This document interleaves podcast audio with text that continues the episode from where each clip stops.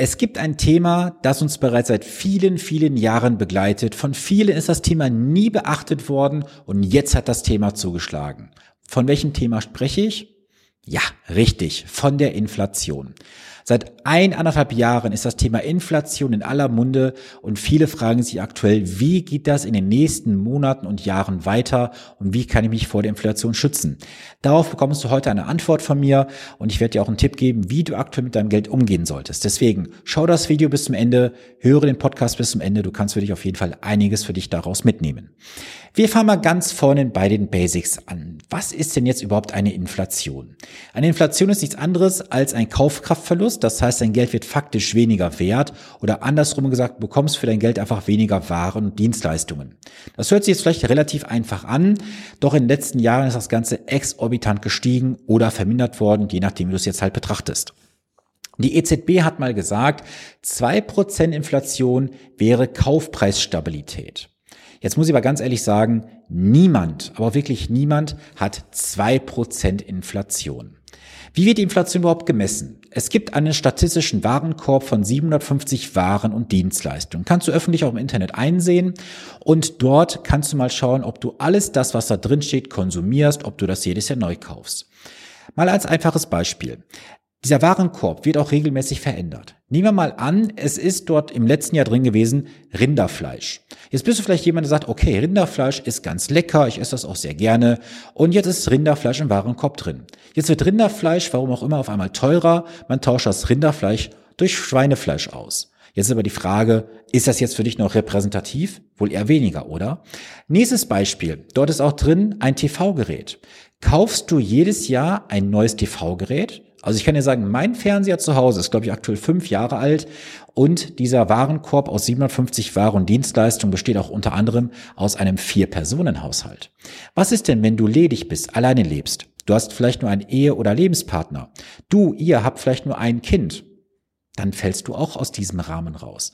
Das heißt, wir können festhalten, jeder von uns hat eine ganz persönliche individuelle Inflationsrate. Und ich kann dir sagen, wenn wir uns mal so einfache Sachen vor die Augen rufen. Ich bin Jahrgang 1985. Ich kann mich erinnern, als ich mit meinem Opa damals in die Stadt gefahren bin mit der Straßenbahn. Also ich komme gebürtig aus Mühlheim an der Ruhr, deswegen gibt es dort auch Straßenbahnen. Und Dort sind wir dann immer auch zu McDonald's gegangen. Und damals bei McDonald's hat ein Hamburger gekostet eine D-Mark. Was kostet heute ein Hamburger bei McDonald's? Ich weiß es nicht. 1,59, 1,69. Lass uns das doch mal wirklich jetzt live hier in der Aufnahme berechnen. Da habe ich gerade irgendwie Bock drauf. Lass uns mal von ausgehen. Es war im Jahr 1900 und sagen wir mal 94 gewesen. Wir haben jetzt 2023. Das heißt, wir reden jetzt über 29 Jahre, die wir betrachten. Der Hamburger hat gekostet damals eine Mark. Also ich rechne das jetzt wirklich mal um durch 1,95583. Das wären also 51 Cent. Und heute kostet der Hamburger 1,59, sagen wir mal. Das ist Inflation von 3,99 Prozent. So. Wenn er 1,59 kostet, was ist, wenn er jetzt 1,69 kosten würde? Da sind wir schon bei 4,21 Prozent. Das sind so einfache Beispiele aus dem Alltag, wo wir sehen, wie die Inflation wirklich zuschlägt. Ich möchte nicht in Abrede stellen, dass es auch Bereiche gibt, wo die Inflation jetzt natürlich zum Positiven ist. Wenn du mal schaust, damals ein VW Golf, was der gekostet hat, ich weiß nicht, vielleicht 20.000 Mark oder so, wären heute 10.000 Euro. Aber jetzt hast du natürlich auch einen ganz anderen technischen Fortschritt. Da hast du natürlich eine ganz andere Inflation, keine Frage. Aber wir kaufen nicht jedes Jahr ein neues Auto, zumindest nicht diejenigen, die halt schlau sind. Ähm, nächster Punkt. Viele haben in den letzten Jahren in Produkte investiert, die schon unterhalb der 2% statistischen Inflation waren. Ich kann dir dazu auch x Beispiele nennen. Lebensversicherungen, Rentenversicherungen, Bausparverträge, Tagesgeld, Festgeld, Girokonto. Dort hast du nichts bekommen. Und jetzt nimm doch mal dieses einfache Beispiel. Wenn du heute zu einem Versicherungsvertreter, Versicherungsmakler, Finanzberater gehst und der sagt dir, hey, du hast ein richtig gutes Produkt mit einer Garantie drin von 0,25 Prozent Garantieverzinsung. Du hast doch schon zwei Prozent statistische Inflation hast du schon 1,75 Prozent draufgelegt. Und gestern habe ich wieder mit einem Kunden gesprochen, er hat von seinem Arbeitgeber jetzt eine betriebliche Altersvorsorge angeboten bekommen und siehe da, er bekommt garantiert am Ende raus eine Ablaufleistung von rund 50.000 Euro, zahlt aber fast 90.000 Euro in den Vertrag ein. Das heißt, du bekommst später garantiert 40.000 Euro weniger raus, wie du schon investierst. Abzüglich Inflation musst dann noch diesen Garantiewert mit Steuern belegen und Krankenversicherungen und Pflegeversicherungsbeiträgen. Also das ist ja an Hohn und Spott den Arbeitnehmern gegenüber gar nicht mehr argumentativ zu verkaufen, oder? Also wer da einfach einen Taschenrechner bedienen kann, dem ist echt geholfen. Was machen jetzt viele Anleger? Sie sind aktuell verunsichert, weil sie sagen, boah, die Inflation, 5, 6 Prozent, was passiert mit meinem Geld? Es wird entwertet. Erstmal musst du dich jetzt ganz ruhig zurücksetzen und sagen, die Inflation ist jetzt mal temporär so hoch. So hoch war sie auch mal in der Vergangenheit gewesen, wenn du hinschaust. Allerdings musst du berücksichtigen, das ist ein temporärer Effekt, der entsteht. Die Inflation wird über die Zeit hoffentlich, davon müssen wir ausgehen, wieder abkühlen. Das heißt, sie fällt nach unten. Und dann hast du über einen Betrachtungszeitraum von 20, 30, 35 Jahren eine etwas andere Inflation, als wenn du jetzt sagst, ich habe die nächsten 20, 30 Jahre Inflation von 6, 7 Prozent. Und wie die Inflation sich auch auswirkt, das ist natürlich dramatisch, gerade wenn du in die falschen Bereiche investierst. Ich kann aktuell nur jedem davon abraten, in sogenannte Geldwerte zu investieren. Was sind Geldwerte oder Zinsprodukte? Das sind Produkte, wo du halt heute weißt, ich bekomme einen garantierten Zins, der garantiert unterhalb der Inflationsrate liegt. Das heißt, du hast eine garantierte Kapitalvernichtung. Ja, diese Produkte haben einen Garantiefaktor. Aber was bringt dir eine Garantie, wenn du am Ende garantiert weniger hast? Relativ wenig, finde ich. So, und jetzt komme ich wieder zu dem, wofür ich einstehe. Für finanzielle Intelligenz.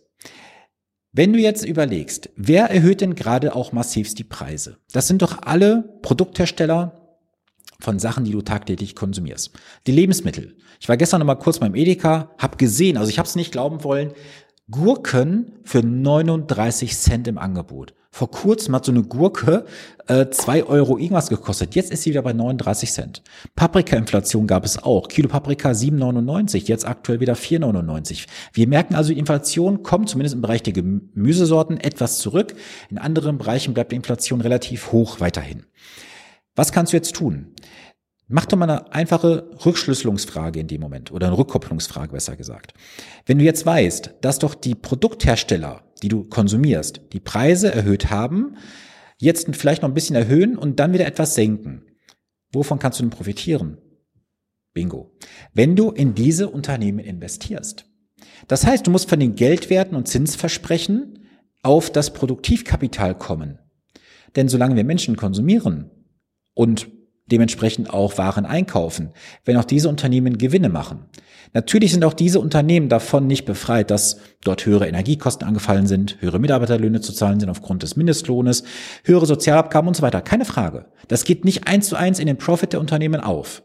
Aber trotzdem machen die Unternehmen in diesem Bereich immer noch einen sehr, sehr guten Schnitt weil viele Unternehmen auch die Inflation genutzt haben, um mal Preise auch entsprechend anzupassen oder halt auch dort den Inhalt der Verpackungen zu reduzieren. Das kannst du jetzt von beiden Seiten betrachten. Was möchte ich dir heute als Quintessenz mitgeben? Die Quintessenz ist einfach, den Kopf nicht in den Sand stecken, weil du weißt, wenn du den Kopf in den Sand steckst, verbrennst du dir den Arsch, also den Hintern. Und das würde dir nicht ganz gut tun. Du musst einfach jetzt schauen, diese Inflation wird erstens, wie ich bereits sagte, nicht andauernd auf so einem hohen Niveau sein. Sie ist temporär relativ hoch, ja, Zweitens, schau dir an, wie hoch deine persönliche Inflation ist. Diese Inflation kannst du relativ einfach messen. Da gibt es irgendwelche Tools im Internet, kannst du gerne mal gucken. Möchte jetzt auch kein Tool dazu empfehlen, weil ich sie nicht ausgiebig getestet habe und auch dafür nicht meine Hand ins Feuer legen kann, dass das alles dort ähm, ja korrekt bemessen wird. Der zweite Punkt, ähm, äh, der dritte Punkt ist es ja bereits. Der dritte Punkt, überprüfe deine Kapitalanlagen aktuell. Hast du Produkte, die im Bereich des Zinsversprechens sind, innerhalb der Garantie? Und wenn du dort Verzinsungen hast von unter zwei Prozent schon, und das seit Jahren, dann hättest du schon vor Jahren aussteigen sollen, weil du hast seit Jahren Geld vernichtet, ehrlich gesagt. Punkt Nummer vier, geh in das Produktivkapital rein, weil die ganzen Unternehmen können die Inflation letztendlich weitergeben an die Konsumenten, sprich an die Verbraucher. Das stellt sich dann entsprechend auch wieder in den Preisen und du kannst halt von der Weltwirtschaft profitieren. Das Investieren in die Weltwirtschaft ist gar nicht so schwer. Du musst es nur tun und umsetzen. was kannst du tun? Umsetzen, umsetzen, umsetzen. Und dich nicht belatschen lassen da von irgendwelchen windigen Beratern, Verkäufern bei der Bank, im Finanzvertrieb oder sonst wo. Bild dir deine eigene Meinung, aber bitte nicht über die Bild. Zweitens, ähm, geh in die Umsetzung. Schau rein, dass du die Produktkosten niedrig hältst, dass du dir einen Berater an die Seite holst, der dich unterstützt dabei, eine gute Entscheidung zu treffen. Und ich habe das auch gestern wieder erlebt, da hat jemand gesagt, ja Sven, es ist schön und gut, aber ich bin nicht bereit, das Entgelt in meine, in unsere Zukunft zu investieren, weil wir das einfach viel zu viel Geld finden.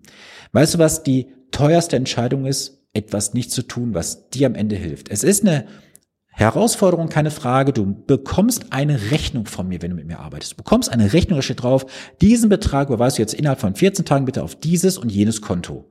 Das gibt's vielleicht bisher nicht bei der Bank, nicht beim Finanzvertrieb, nicht beim Versicherungsmakler, Finanzverkäufer. Keine Frage. Aber du weißt bei mir auf dem Euro und Cent genau, was das kostet. Und nicht wie woanders, so versteckt hinterm, ähm, hinterm Busch letztendlich, wo es dann heißt, ja, kostenlose Beratung und dann hast du da irgendwelche tollen Produkte.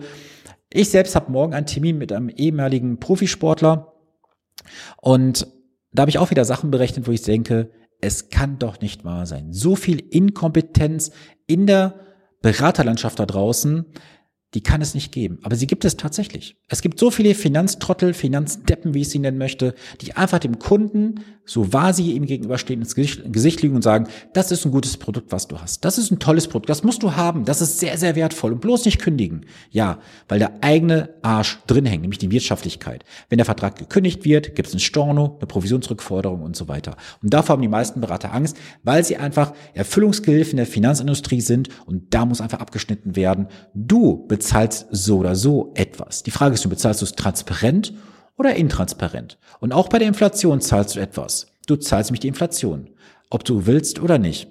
Heute als Arbeitnehmer, als Selbstständiger, als Freiberufler und später als Pensionär, als Rentner sowieso. Und das auch mal vielleicht noch zum Ende des heutigen Videos.